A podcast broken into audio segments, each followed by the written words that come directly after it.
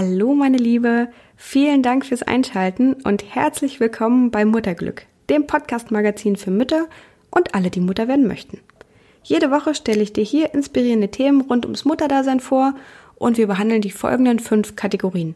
Aus aller Welt, Beruf und Berufung, Herz und Seele, Gesundheit und Kraft und Mutter und Kind. Du kannst dir das so vorstellen, als würdest du eine Zeitung aufblättern, in einer bestimmten Kategorie landen und dann einfach einen schönen Artikel dazu lesen. Mutterglück ist dein Safe Space, wo du zu verschiedenen Fragen Antworten finden kannst. Du kannst dich hier inspirieren lassen und vor allem auch einfach Spaß haben. Mein Name ist Silke Koppitz. Ich lebe mit meinem Mann und unserer kleinen Tochter in Berlin und möchte mich als Host hier um die Themen kümmern, die dir auf jeden Fall unter den Nägeln brennen und die dich als Mama ganz besonders interessieren. Heute sprechen wir über ein Thema, das ich super wichtig finde und das ist Zeitmanagement. Und ich weiß nicht, ob dir das auch manchmal so geht, aber ich wünsche mir eigentlich permanent irgendwie zwei zusätzliche Arme oder Beine oder ein paar Stunden zusätzlich am Tag. Also für mich und für Freizeit und für schöne Sachen mit meinen Kids, ja, nicht für irgendwie, um die Wäsche zu erledigen oder den Abwasch. Ähm, und Spaß beiseite. Heute geht es einfach um die besten Zeitmanagement-Tipps und Tricks, die ich für dich aus der Schatzkiste geholt habe und die natürlich umsetzbar sind für uns Mütter mit Kids zu Hause, Kids in der Kita, in der Schule, mit Job, ohne Job. Genau. Also such dir einfach das raus, was auf deine Situation am besten passt. Und los geht's.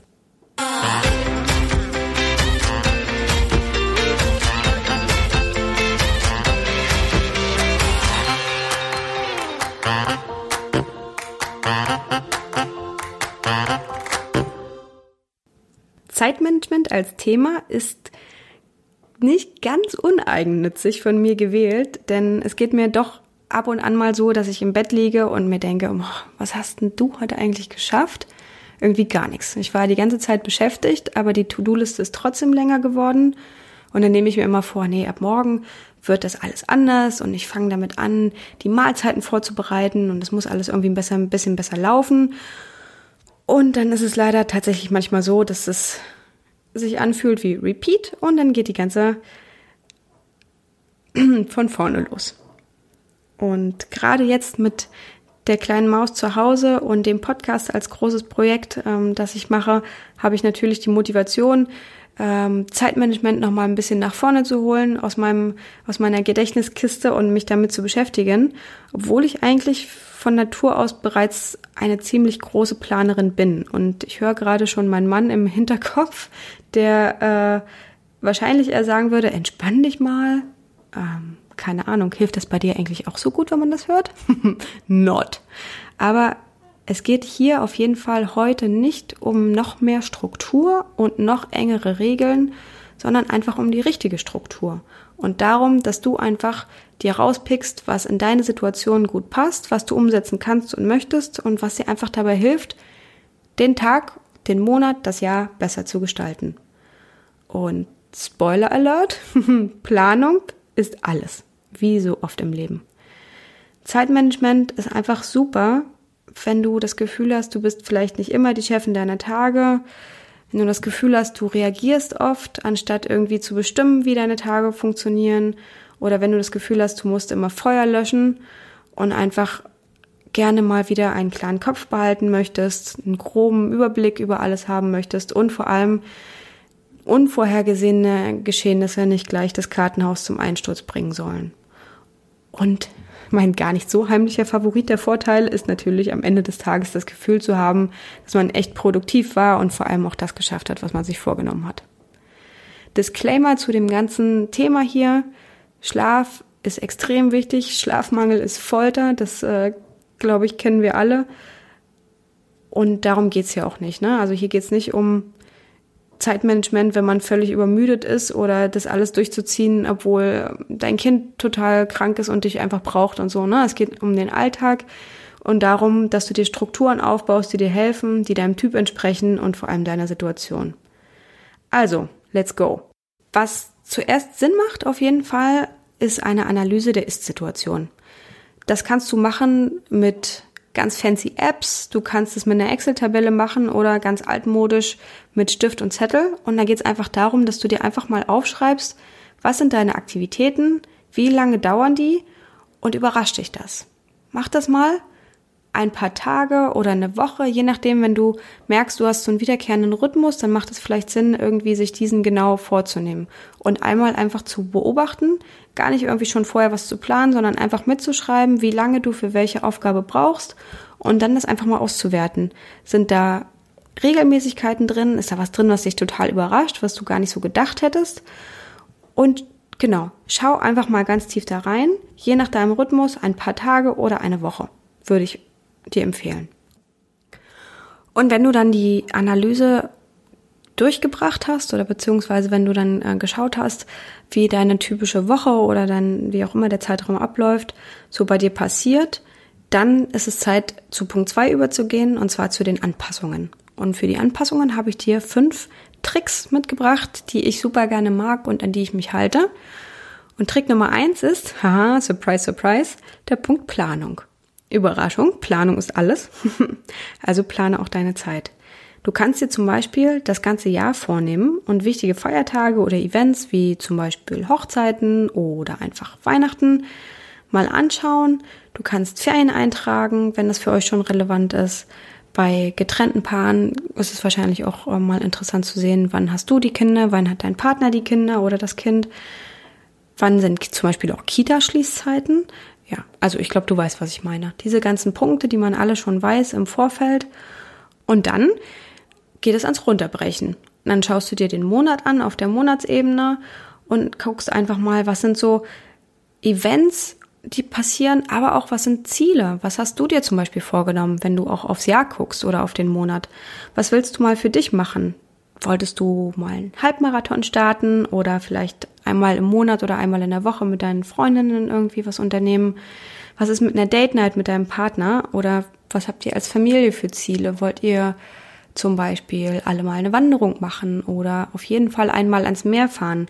Dann sind das so Sachen, die du auf jeden Fall schon mal im Voraus in den Kalender eintragen kannst und auf jeden Fall solltest und schaust einfach, dass du dir die Zeiten festblockst und dass das auch Zeiten sind, die einfach auch nicht wackeln dürfen, wenn irgendwas anderes dazwischen kommt. Ne? Das ist ja einfach die, die Priorität, die man den Sachen gibt, die auch dafür sorgt, dass man das auch umsetzen kann.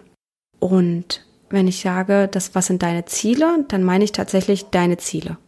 Also nicht Ziele, die andere für dich wollen oder die du irgendwie auf Instagram siehst, sondern du lebst nach deinen Vorstellungen.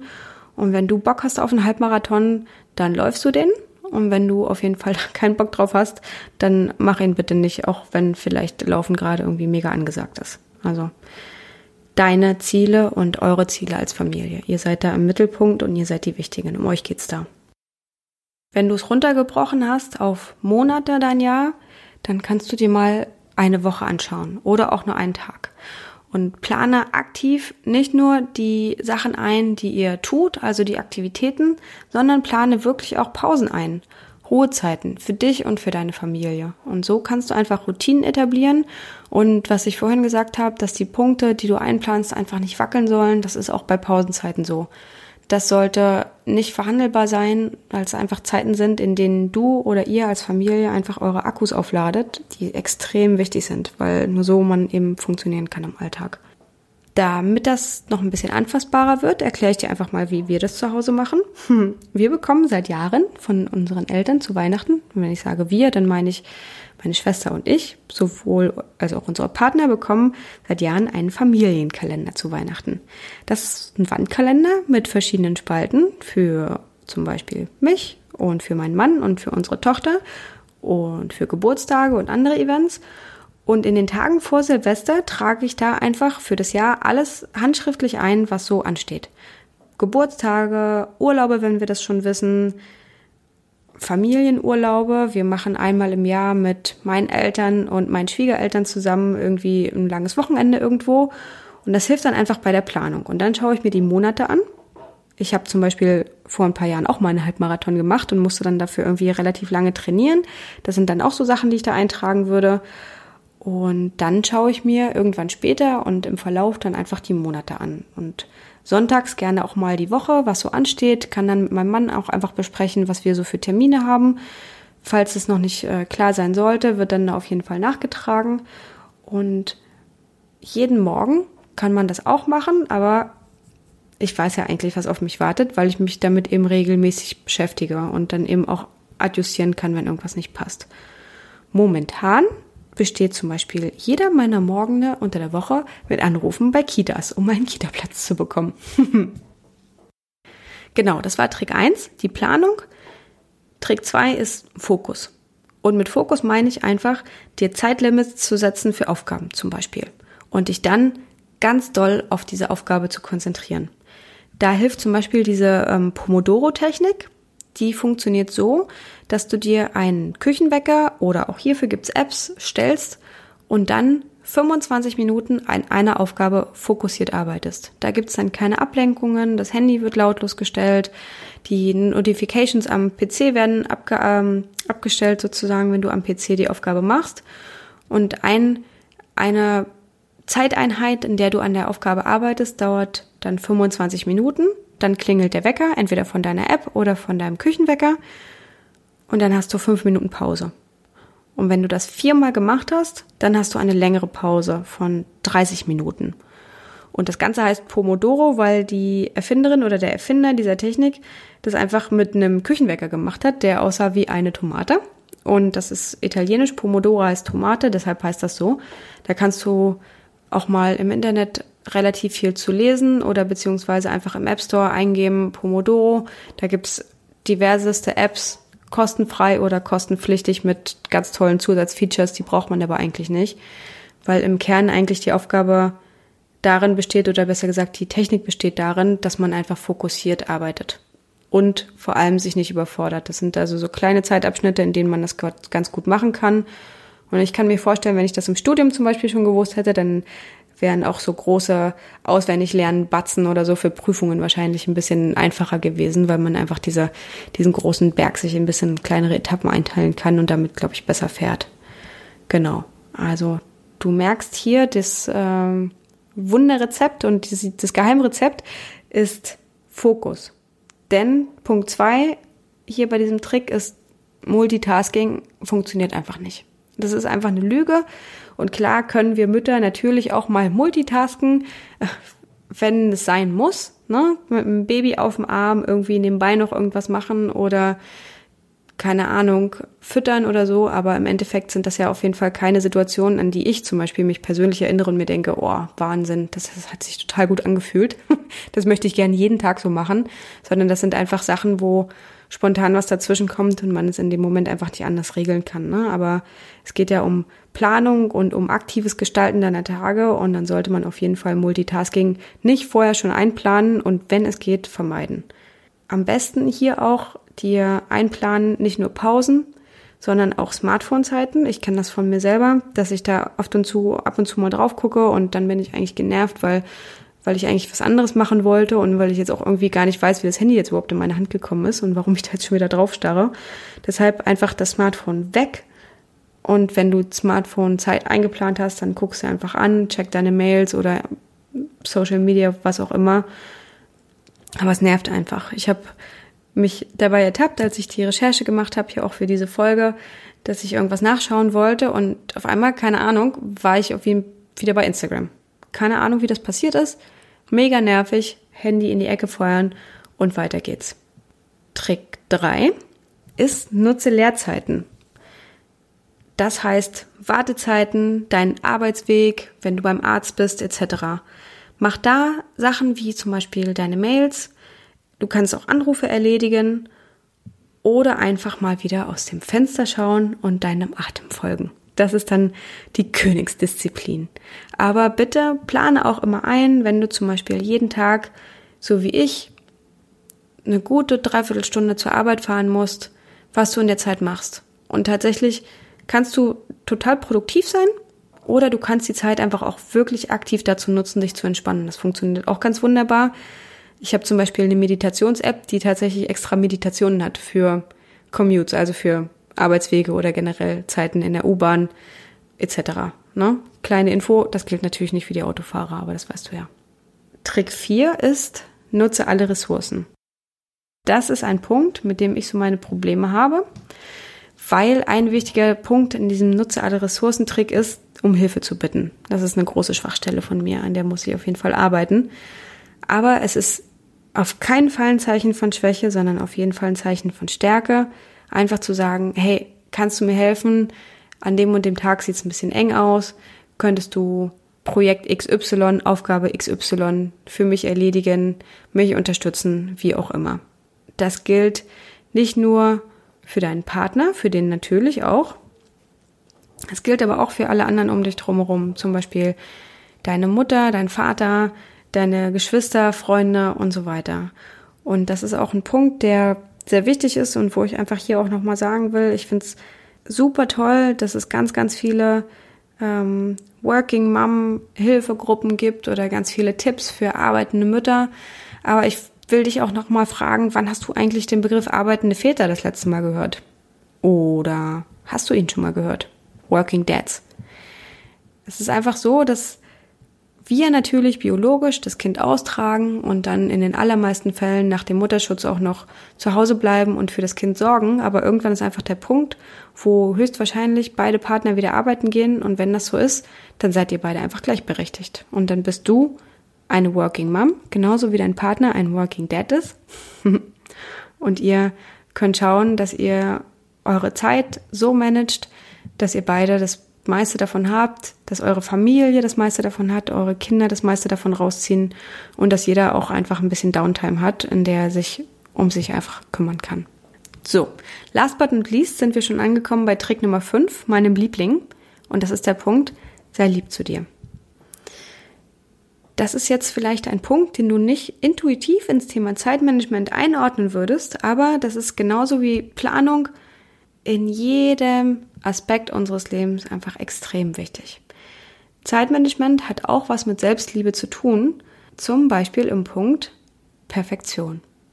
Perfektion ist, wie man so oft sagt, ein Einhorn. Das muss noch entdeckt werden. Das heißt, es gibt's nicht.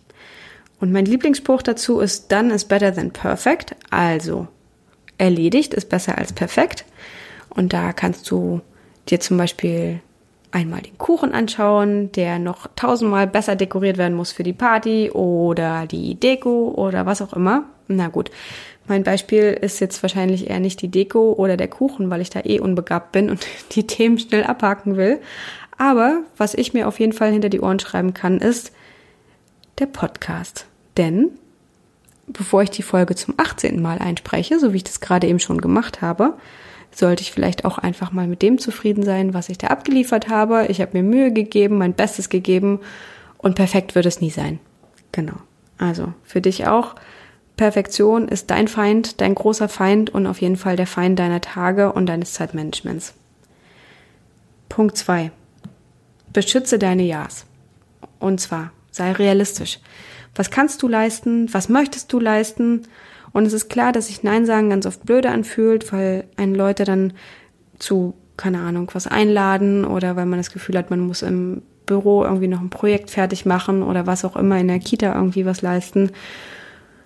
Und es fühlt sich blöd an, Nein zu sagen, aber wenn du immer Ja zu anderen sagst, dann sagst du erstens zu deinen eigenen Projekten Nein oder zu den Projekten deiner Familie. Und zweitens bist du vielleicht nicht so bei der Sache, wie du das möchtest. Und es ist eigentlich viel, viel besser, ganz ausgesucht mit deinen Ja's umzugehen und sich dafür voll auf die Dinge konzentrieren zu können, die du zugesagt hast. Also, beschütze deine Ja's, verteidige sie, kämpfe um sie und plan dir deinen Tag so, dass du wirklich die Aktivitäten machst, zu denen du aktiv Ja gesagt hast und an denen du einfach wirklich dich voll konzentrieren kannst und in die du voll einsteigen kannst. Sport ist wichtig. Tatsächlich plane Sport ein. Du bist einfach ausgeglichener, wenn du dich sportlich betätigst. Genauso wie mit dem Punkt Schlaf, den ich schon erwähnt habe. Du musst versuchen, deinen optimalen Schlaf irgendwie reinzuholen, wann immer es geht. Äh, ich weiß, das ist immer so ein blöder Tipp, wenn man kleine Babys hat, dass einem immer alle sagen, ja, du musst mit dem Kind mitschlafen und dann denkt man, ja, na toll, aber die Wäsche macht sich nicht von alleine oder keine Ahnung, der Abwasch oder ich müsste mir auch mal wieder was kochen. Aber da bitte denk an den Punkt, bitte um Hilfe und versuch einfach den Schlaf zu bekommen, den du brauchst, weil es wirklich, wirklich Folter ist und ich kenne das von mir selber, wenn ich nicht genug Schlaf bekomme, dann ist das irgendwie so ein, so ein Teufelskreis. Dann habe ich auch keinen Bock auf Sport und wenn ich nicht genug Schlaf bekomme, dann esse ich gerne irgendwie die falschen Sachen, weil ich denke, ich muss mich belohnen irgendwie dafür, dass ich jetzt hier durchhalte, obwohl ich eigentlich müde bin. Und deshalb tatsächlich auch nochmal hier der Hinweis von mir, plane deine Pausenzeiten ein und plane auch deinen Schlaf. Wenn du viel Schlaf brauchst, so wie ich, plane dir einfach sieben, acht Stunden Schlaf ein, weil du einfach dann fitter bist. Genau. Und zu allerletzt in dem Zirkel Schritt drei: Rinse and repeat. Wenn du also Schritt eins gemacht hast und analysiert hast, wie dein Tag läuft und dir aus den Tipps und Tricks, die ich dir gerade genannt habe, deine Rosinen rausgepickt hast und deinen Tag und deine Zeit einfach besser managst, nicht nur deinen Tag, sondern den Monat und das Jahr, dann schau einfach mal, wie es dir damit geht, wenn du die Tricks in deinen Alltag einbeziehst, was sich gut anfühlt, was überhaupt nicht zu euch passt und dann bau einfach das ein, was gut ist und lass das raus, was weg ist. Und das war's auch schon. Ich möchte nochmal die wichtigsten Punkte hier für dich zusammenfassen. Du fängst an mit der Ist-Situation. Checkst das mit Hilfe von einer App, Stift und Zettel oder wie auch immer du das am besten machst und schaust einfach mal, wie verbringst du deine Tage. Und dann kannst du die Änderungen einbeziehen, die ich dir genannt habe. Das war Punkt 1 Planung, Punkt 2 Fokus, Punkt 3 nutze Leerzeiten, Punkt 4 nutze alle Ressourcen, die dir zur Verfügung stehen und Punkt 5, sei lieb zu dir. Und wenn du mal wieder mehrere Abende nacheinander denkst, ach Mist, ey, wo ist eigentlich der Tag geblieben und warum wird die To-Do-Liste immer länger, dann hör dir einfach die Folge nochmal an und starte mit Schritt 1. Wie immer findest du alle wichtigen Infos zu dieser Folge in den Show Notes, die ich dir hier auch mit verlinke. Und ich freue mich total, wenn dir das die Folge gefallen hat, wenn dir der Podcast gefällt, wenn du ihn bewertest und vielleicht sogar eine Rezension schreibst auf Apple Podcasts. Das hilft mir super viel weiter. Und ich bin ganz gespannt auf dein Feedback unter dem Post auf Instagram zum Beispiel unter Frau Koppitz, klein und zusammengeschrieben. Koppitz schreibt sich mit zwei P. Oder auf der Facebook-Seite, die Mutterglück Podcast heißt. Und ansonsten freue ich mich sehr, wenn du den Podcast teilst mit Freunden, deiner Schwester, deiner Mama, wem auch immer, der, die mit dem Thema Zeitmanagement noch so seine und ihre Problemchen hat. Ich freue mich total, wenn ich helfen kann. Spread the love. Vielen, vielen Dank fürs Zuhören, meine Liebe. Ich wünsche dir einen ganz wundervollen Tag und bis zum nächsten Mal. Deine Silke.